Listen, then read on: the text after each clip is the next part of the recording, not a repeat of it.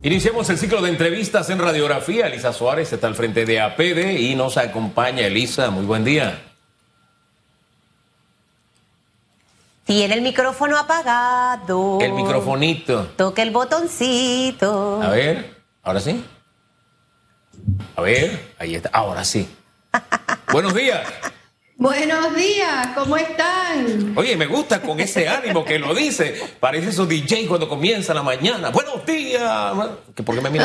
Usted me está mirando raro. Señores, tenemos la bendición de estar vivos. Eso ya es motivo para agradecer. Claro así que, que sí, sí. muy buenos días a todos. Y le sacamos un punto noche a México, así que hay que estar contento. ¡Wow! ¡Qué emoción! Sí. Yo no soy fanática a morir del fútbol, pero cuando se pone el país la camiseta roja nos dan a todos una lección. Pongámonos todos la camiseta roja, que es lo que necesitamos en este momento, por Panamá y para Panamá. Así es. Mire, yo le voy a hacer la pregunta de redes a usted. Yo sé que va a sacar cinco. eh, porque está facilita, facilita. Eso es como cuando el profesor quería ayudar a uno. Bueno, así la hicimos hoy. ¿A quién beneficia, eh, señor Elisa Suárez, esos cambios planteados por los diputados al tema de las reformas electorales? Usted ha estado involucrada en el tema eh, electoral. eh, y, y- conoce del trabajo que se hace y ahora lo que ha pasado en la Asamblea. ¿A quién beneficia realmente todos estos cambios? Bueno, yo le voy a decir, efectivamente, yo tengo años de estar en la Comisión Nacional de Reformas Electorales participando en representación del sector privado eh, en la Comisión Nacional de Reformas Electorales, que así se llama, y yo soy parte de los cuatro pilares del Foro Ciudadano Pro Reformas Electorales, que dentro de esa comisión representamos a los ciudadanos, ¿verdad? Eh, y que no son pues partidos políticos porque los que tenemos derecho a voz y voto son los partidos políticos que estén en la que hayan estado en la contienda electoral, un representante de los independientes que están en la asamblea y los cuatro pilares del Foro Ciudadano, que son los que tienen pues derecho a voz y voto y un, otra cantidad adicional de representantes con solo derecho a voz. Este es un proceso que no es nuevo, nosotros en múltiples, en varias ocasiones hemos llevado reformas a la Asamblea Nacional. Y ustedes me preguntan, ¿quién se beneficia? Bueno, yo les voy a decir simple y sencillamente, nosotros a través de los años hemos ido perfeccionando un código electoral que es ejemplo en la región como un código electoral eficiente y efectivo que nos ha permitido tener procesos electorales eh, realmente sólidos. ¿A quién beneficia un cambio en, en, el código electoral? Bueno, definitivamente a los que van a ir a una contienda electoral, porque ahí están las reglas del juego, tanto los deberes como los derechos.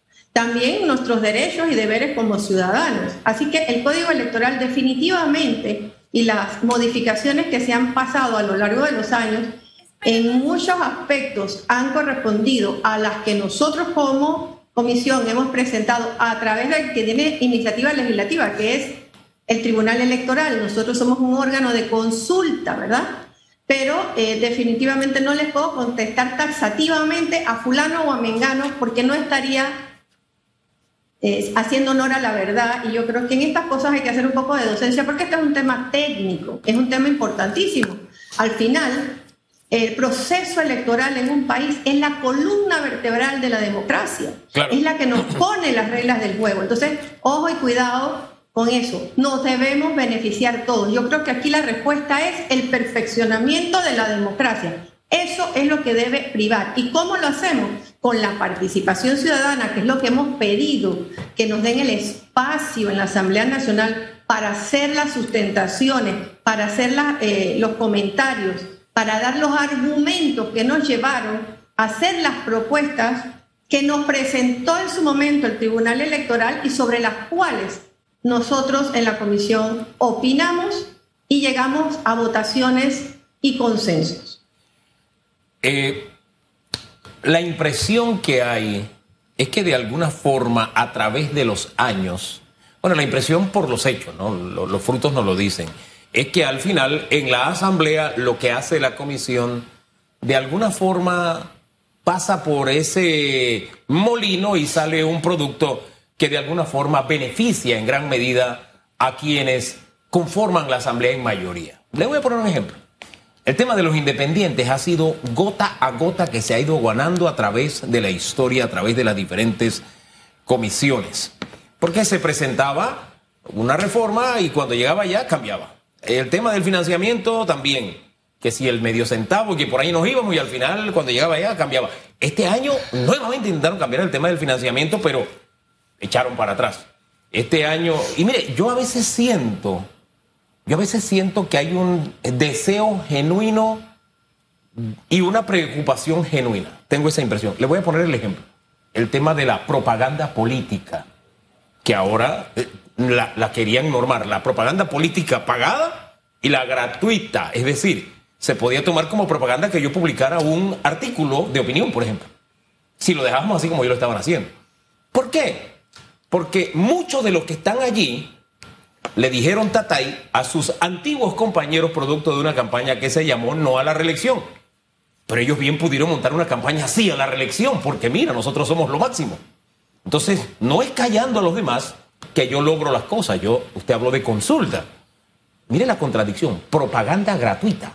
Entonces yo tengo que hablar con gente que sabe de comunicación para lograr el mejor producto posible, porque insisto, puede que la preocupación que ellos tienen sea genuina, pero lo que están haciendo ahí es un disparate y que atenta contra la libertad de expresión. Entonces yo tengo que reunirme con, eh, con los gremios periodísticos, con dueños de medios, con gente de redes sociales, para lograr un producto que no sea pensando en que haya una campaña que me perjudique a mí y cómo beneficiarme yo, sino que beneficie a la democracia. Creo que ese pedacito nos falta siempre cuando las reformas llegan a la Asamblea. Pero es solamente una impresión. Como decía Susan, las reformas anteriores yo las cubrí día a día, desde la comisión hasta cuando lo discutieron en la Asamblea. Y esa impresión me ha quedado y me parece que va por el mismo camino esta vez. Pero le insisto, es mi impresión. Usted dice que esto hay que manejarlo con cuidado. Yo, bueno, hay que manejarlo con cuidado. Hay que manejarlo con cuidado. Te explico. Mira, las reformas del 2017 que tú cubriste y seguramente me viste múltiples veces pues, en esa comisión, eh, yo creo que se lograron las mejores reformas que nosotros tenemos. De hecho, lo dijo el propio magistrado Heriberto Arauz en eh, la, la, ponencia que hizo en la Asamblea Nacional este periodo. ¿Qué conseguimos en, esa, en ese proceso? Conseguimos topes de campaña, conseguimos transparencia eh, al momento de las donaciones. Es obligatorio saber quiénes son tus donantes, tú los vas a conocer, los vamos a conocer. Y como ese, también, por ejemplo, se logró que fuese un título de eh, la propia, eh, del propio Código Electoral la existencia de la Comisión Nacional de Reformas Electorales. O sea que a través de los años se ha ido perfeccionando la democracia. Obviamente, nosotros no hemos ido jamás a la Asamblea y hemos conseguido el 100% de lo que llevamos. Yo quiero que recuerden también que, por ejemplo, en el 2012 se retiraron las reformas, sin embargo, la Asamblea en ese momento hizo los cambios que consideró. Pero miren qué interesante, cuando se dieron esas reformas, también por la forma en que se hicieron, se hicieron demandas ante la Corte Suprema de Justicia y la Corte Suprema de Justicia falló en algunos temas eh, declarando que no eran inconstitucionales. Eh, por ejemplo, eh, que hubiese un candidato que participara para varios cargos de elección popular. Eso se escapa ya incluso de la Asamblea o se escapa, escapa de la Comisión Nacional de Reformas Electorales o del Tribunal Electoral porque son fallos de la Corte Suprema de Justicia. Entonces, hemos ido construyendo nuestro proceso legal a través del Código Electoral poco a poco. Hay ocasiones en que prácticamente no nos han aprobado nada en la asamblea de lo que llevamos. Ahora, yo hago un llamado alto y claro y fuerte a que esos espacios, como tú señalas, de consulta, se les dé la amplitud que son necesarias. ¿Por qué? Porque quienes están ahí, quienes han estado revisando lo que nos propuso el Tribunal Electoral para estas modificaciones, que fueron al final 207 artículos, los cuales revisamos en cuatro meses. Esto fue una hazaña, esto fue inédito, porque nosotros revisábamos una cantidad mucho más pequeña de artículos en un año. No, esta vez lo tuvimos que hacer de forma virtual, que fue toda una odisea, y lo que hicimos fue revisar lo que el Tribunal Electoral nos propuso, con algunas modificaciones que se pasaban a votación.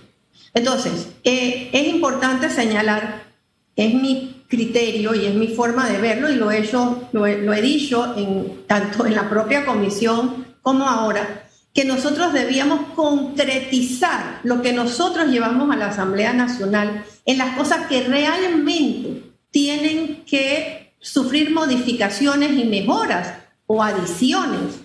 ¿Por qué? Porque cuando usted lleva un, ramillete tan grande de posibilidades usted también abre la ocasión de que cosas que ya habían sido modificadas y estaban bien en esas eh, reformas del 2017, bueno, las tomen y vuelvan a hacer y revisar cosas que antes ya habíamos aprobado y superado. Entonces, cuidado con estas cosas técnicas. Recuerden que nosotros vamos a la Asamblea Nacional donde están quienes, los políticos que quieren aspirar a ser elegidos. no podemos, ser, ilusos y pensar que no van a haber cambios y que no Yo necesito interrumpirla para varias cosas. En algunas coincido, otras me quedo pensando. Yo siento que en esta oportunidad los diputados se salieron de control. Es mi posición. Probablemente 2014, 2013, 2016, 2017, en la administración de Juan Carlos Varela, logramos, y yo me voy a incluir aunque yo no esté en la Comisión de Reformas Electorales, porque en este espacio conversábamos con varios de los voceros, explicando todo lo que habían avanzado, y sin lugar a duda hubo alcances significativos y positivos. Pero no quiere decir que porque en la anterior y en la antepasada no fue bien, ahora yo tengo que ser un poquito más permisible con los diputados. Puedo entender el llevar algo extenso de muchos artículos que se preste precisamente para esto que ha ocurrido. Pero lo que ha pasado, al menos desde mi punto de vista, es que se han ido al extremo los señores diputados. Y yo sí respondo.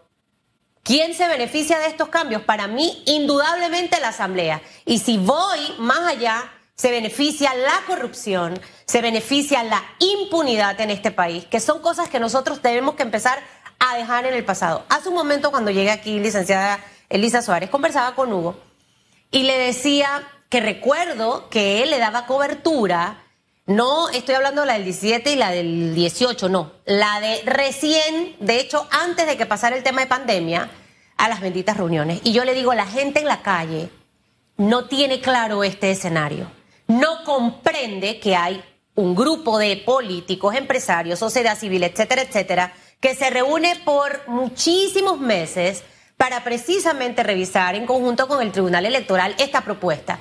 ¿A dónde quiero ir con este comentario? Yo siento que, y dicho por usted el tema de presentar algo muy extenso, no preciso, hay que empezar a cambiar las formas de llevar las cosas a la Asamblea Nacional.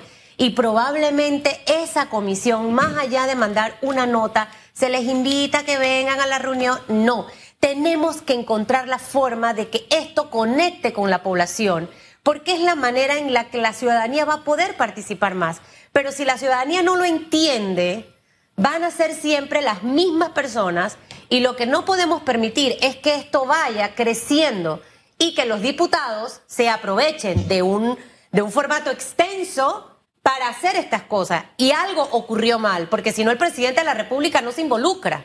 Algo ocurrió mal porque si no los magistrados no se retiran. Entonces, yo creo, usted que ha estado tanto tiempo en las, en las comisiones de reformas electorales, pienso que eso lléveselo, convérsenlo, ya la manera a veces de comunicar las cosas no es la misma y hay que empezar a conectar con la población. Si no, la gente siempre va a estar así. Si yo salgo hoy con un micrófono a la calle, la gente piensa que las reformas se discuten en asamblea. No tienen claro el panorama. Y esta mañana veía Tenógenes contando y narrando lo que ustedes avanzaron en esos doscientos y tantas propuestas. ¡Wow! ¡Qué cosas tan buenas escuché! Pero todo se confunde con lo que están haciendo los diputados en este momento. Y, es lo que siento que no puede pasar. Pero Susa, mira, mira, yo, mi trabajo es decirte lo que yo viví y es decirte la experiencia de quien estuvo ahí presente. Yo no estoy aquí haciendo un juicio de valor de quién tiene la razón y quién no la tiene. Yo te estoy exponiendo los puntos claros. Yo lo que sí creo es que cuando la, eh, la comisión, con la iniciativa legislativa que tiene el Tribunal Electoral, lleva unas reformas electorales a la Asamblea, hay que estar presente, no solamente en las reformas electorales. El que propone una ley en la Asamblea tiene que estar ahí, tiene que conversar, tiene que explicar su posición y en la otra parte, en el primer debate, es el hemiciclo donde el ciudadano, el proponente, debe tener la apertura de poder sustentar lo que se ha llevado a la Asamblea Nacional o rebatirlo. Entonces yo creo que esos espacios, y ahí coincido 100% contigo, tú y yo no estamos en contraposición. Es el espacio donde nosotros todos, políticos, no políticos, con intereses, sin intereses, tenemos que estar participando y expresando nuestra posición. No podemos desmejorar la democracia. Por supuesto que sí, pero ¿qué tenemos que hacer? Ser vigilantes, estar presentes. Yo creo que yo me basaría ahora en qué bueno que regresa el Tribunal Electoral en la Asamblea, qué bueno que hay una apertura por parte de eh, la Asamblea Nacional de dar el tiempo y el espacio suficiente para estas discusiones y por supuesto el llamado a todos nosotros a vigilar aquellas decisiones que de alguna u otra forma llegamos a consenso o a votaciones, porque no todo se logró por consenso en la comisión, ¿verdad? Y que nosotros tenemos que estar ahí defendiendo. Lo que no puede pasar es que simple y sencillamente se lleven y se dejen solitas. Eso es lo que te estoy tratando de comentar. Y que tenemos que estar vigilantes. Por supuesto que sí. Ese ha sido, digo, estos espacios donde eh, la sociedad civil organizada ha logrado poder estar, no los podemos perder. Y cierto, los ciudadanos no lo comprenden, no saben cómo es el devenir de todo esto y esto tiene muchos años ya, muchos periodos de estarse dando. Eh, sin embargo, fíjate, las transmisiones son abiertas, son públicas, bueno, pero, la gente simple y sencillamente no participa necesariamente. Tenemos que pensarnos bien cómo vamos a hacer esa comunicación y esa docencia. Sí, si al final los canales no promocionan los partidos como usted lo ve, no tienen las audiencias que tienen. Y estoy hablando de un partido de México-Panamá. Y la publicidad fue uff. Ahora, y, para que Hugo pregunte, pero yo siento que la Asamblea tampoco respetó el espacio para que la gente hablara, eh, porque el magistrado presidente del Tribunal Electoral no se le daba la oportunidad, es más, hasta se le cortó. Entonces, eh, son cosas que yo sí siento que la Asamblea sí tiene que revisar. y el señor Cristiano Adame, ya yo le retiré los aplausos que le di, porque con esto conmigo se fue a pique. fatal, mal manejado. Mira, Susan, precisamente lo que estoy diciendo. Ese es el lugar donde tenemos que tener el espacio suficiente para poder expresarnos. Es el primer debate, no hay otro. El segundo debate ya no podemos estar ahí los ciudadanos, por ejemplo. Entonces, ese es el espacio. Tenía que hacerse un alto, tenía que eh, poderse escuchar a las personas y ahí estoy 100% de acuerdo. Es lo que hemos estado pidiendo a gritos. Oye, por lo menos déjanos expresarnos, déjanos decir las cosas, danos el espacio. Y que conste, ahí no solamente se le debe dar el espacio al Tribunal Electoral o a los a los comisionados que quieran asistir. Los ciudadanos también pueden ir a hacer aportes, incluso hacer propuestas. Eso no quiere decir que se van a aprobar o no, pero este es el espacio. Y si ese espacio no existe, y si no se le da esa capacidad, entonces siempre van a haber este tipo de dudas y este tipo de confrontaciones, que son las que no terminan de darnos lo más importante. ¿Ustedes saben qué es? Que la certeza de que las reglas del juego cuando vengan las próximas elecciones son las correctas y la confianza en lo que elegimos se hicieron de la forma correcta y eso no lo podemos permitir. Ahí está el detalle, precisamente por eso el llamado que hace Susan. Creo que estamos todos diciendo lo mismo, pero en términos distintos. Eh, por lo general, cuando vienen las elecciones, el votante se queja, pero espérate, ¿por qué mi voto vale menos que el voto del otro circuito? Porque los cálculos que se hacían con el residuo de las ah. elecciones pasadas, al final trajeron por consecuencia una... Eso para mí es un fraude, pero es un fraude legal, porque está contemplado en la ley. Una serie de cálculos que hacen que los votos de un ciudadano o de un partido valgan más que los votos de otros ciudadanos y de otros partidos o independientes que ya también, o libre postulación, que participan también. Pero ¿qué ocurre? No hay una comunicación en el transcurso de estas discusiones para que el panameño esté atento y no se entere después de los mameyes, después de la leche derramada. Y ahí es donde hace el llamado de atención a Susan y creo que como sociedad debemos hacerlo, porque hay quienes dicen, es que la sociedad civil, no, pero es que la sociedad civil organizada, muchos de esos grupos funcionan igualmente por sus intereses como funcionan los grupos políticos de partido y algunos con las mismas o peores prácticas. Entonces, no necesariamente ellos representan el sentir de la sociedad civil. Ellos están organizados con un propósito. ¿Me explico? Entonces, yo, creo que tenemos que sincerarnos en eso para evitar cosas como esta. Comenzamos hablando claro Que sí. no, yo estoy de acuerdo, yo estoy de acuerdo, pero, pero fíjate, fíjate una cosa. Me, permítame una reflexión para darle la palabra y cerrar, que usted cierre con broche de oro con su reflexión. Eh, mire, porque lo que ha pasado, eh, ya que comenzamos hablando de deportes, fue como ponerlo al bar, llevar al bar la jugada, porque estaban sucediendo cosas en el partido que no estaban bien. Entonces vamos al bar. Y el presidente de la República, como un árbitro, dijo, ella, aguante, mejor pónganse de acuerdo para que este juego sea en un terreno llano para todos. Me parece que el presidente jugó un papel, eh, tan criticado el presidente, creo que aquí jugó un papel de liderazgo, porque tenemos que entendernos en democracia. Pero no es posible que porque tú tienes la fuerza y porque tú mandas, tú decides, esto es lo que va, porque eso la constitución me lo garantiza. No, el poder emana del pueblo no emana de ti. Ahí es donde se confunden, ahí es donde yo, el que tiene más, más eh, saliva, traga más harina, es lo que pasa en la asamblea. Entonces hay que trabajar en un orden en que por lo menos se pueda leer el contenido. Oye, votaban sin leer el contenido, no se había terminado de leer. Estaba alguien usando, haciéndose la palabra le cortaban. Eh, eh, digo, eso no, ahí no había comunicación. Entonces yo... Y eso tiene que modificarse en todos los procesos, ¿ah? Ese es el detalle. Y que dejemos de hablar de que tenemos una asamblea de puertas abiertas. Mire, yo fui ayer a la asamblea, a una reunión. ¿Usted sabe cuánto yo tardé para entrar a la asamblea? Ni los policías de tránsito me dejaban pasar, nadie. No, tenía que dar vuelta y vuelta y vuelta hasta que por fin entré y conseguí un estacionamiento. Para... Eso de que el ciudadano puede ir a participar, eso no es cierto. Esa no es una asamblea de puertas abiertas. tiene varios anillos de seguridad y el ciudadano medio común no puede llegar y entrar a presentar nada. Ahí tenemos que sincerarnos. Mientras nosotros sigamos diciendo cositas muy adornaditas, el que tiene más saliva va a seguir tragando más harina y no puede ser así, no podemos construir este país, me parece. Definitivamente, no, yo estoy de acuerdo, pero fíjate qué interesante, ¿no? Porque sí, como tú dices, estamos diciendo lo mismo de diferentes formas.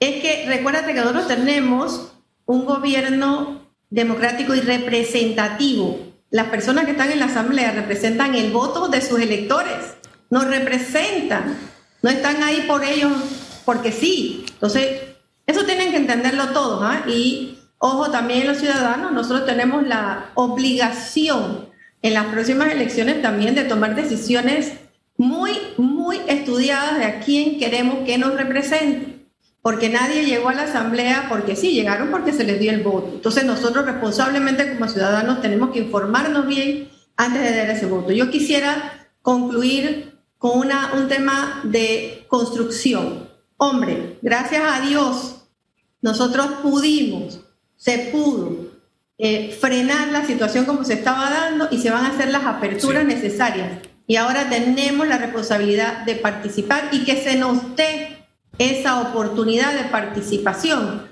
Porque si los que conocen de los temas y los que han vivido esos temas no tienen ni siquiera y no pueden expresarse, difícilmente se va a poder lograr lo que hasta ahora hemos ido consiguiendo, que es un buen código electoral. Eso no lo podemos perder, es la base de la democracia y ahí sí tenemos que estar todos con la camiseta roja de Panamá, unidos, juntos, para hacer de nuestra democracia la mejor posible. Esa es la garantía que tenemos de poder echar para adelante. Yo a la asamblea es como cuando veo algo que no me gusta. La asamblea no me gusta. no, no, no, me gusta, no veo, no veo nada que, que, me guste. Aparte de ciertos diputados independientes. Bueno, ahí está. Y de algún par de diputados de ciertos partidos políticos. Ahí están. Minoría que debiera ser más. Yo espero que el señor Cristiano Adames, como prometió en su discurso, quiera dejar una, una huella positiva en su gestión. Lo que está ocurriendo en este momento está desbaratando todo lo que empezó a hacer en las primeras semanas. Así se lo digo, no soy su asesora. Todos los positivos que trabajó los está sepultando con esto. Y creo que sería una buena referencia el ver que la Asamblea pueda recapitular este tema y manejarlo de la forma correcta ser una asamblea de puertas abiertas para ciudadanos comunes y corrientes, para sociedad civil, para grupos empresarios, para los gremios periodísticos y para las propias entidades que forman parte de esa comisión de reforma electoral. Y que realmente aquí el ganar-ganar sea para beneficiar al país, para garantizar tener los mejores hombres y las mejores mujeres en los distintos puestos de elección popular. No perfectos, pero los que están con la camiseta en realidad peleándose para beneficiar a Panamá. Y aquel que tenga miedos y temores por el comportamiento que ha tenido a lo largo de su trayectoria política, no puede utilizar esos miedos para protegerse y resguardarse y garantizarse esa silla por más años consecutivos. Eso es lo que no puede pasar. Y creo que no está mal el que uno pueda recordar es que Hugo hizo esto y aquello y aquello. Eso no es una ofensa, eso no es una falta de respeto. Entonces, son esas cosas que al final necesitamos que salgan.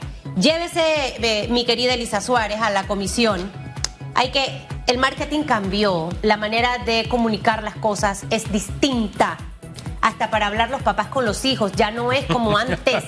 Entonces, hay Bueno, acuérdense que eso no lo define la comisión, Sí, la- el método de pero comunicación bueno, pero la el Tribunal comisión- Electoral, pero la comisión créame, lo puede llevar a, a- a- Créame, a- créame. ¿cómo se llama? Las créame entidades y verlo, estamos, ¿no? Que nosotros estamos de acuerdo totalmente. No tenemos que ocultar nada porque no tenemos nada que ocultar cuando hacemos las modificaciones y las revisamos. Si lo que estamos buscando es el perfeccionamiento de esas de esas es para que la gente las Nosotros no tenemos nada que ocultar. Nosotros lo que queremos es el perfeccionamiento de la democracia. Es para que la gente las con, con la, con la integridad y con el conocimiento. Y por supuesto, mira, Susan, hagamos un llamado a los ciudadanos. Voto educado, votemos adecuadamente. Y nosotros, los que estamos participando en estos procesos, tenemos que asegurarnos que tengamos las mejores reglas del juego. Y un buen presupuesto De para eso eso. se trata, Para precisamente. comunicar las cosas, porque para comunicar otras cosas si hay plata, ahí se necesita. Ah, Ah, es necesita cierto. docencia. Muchísimas gracias, Chao. Elisa. Hasta luego. Hasta luego.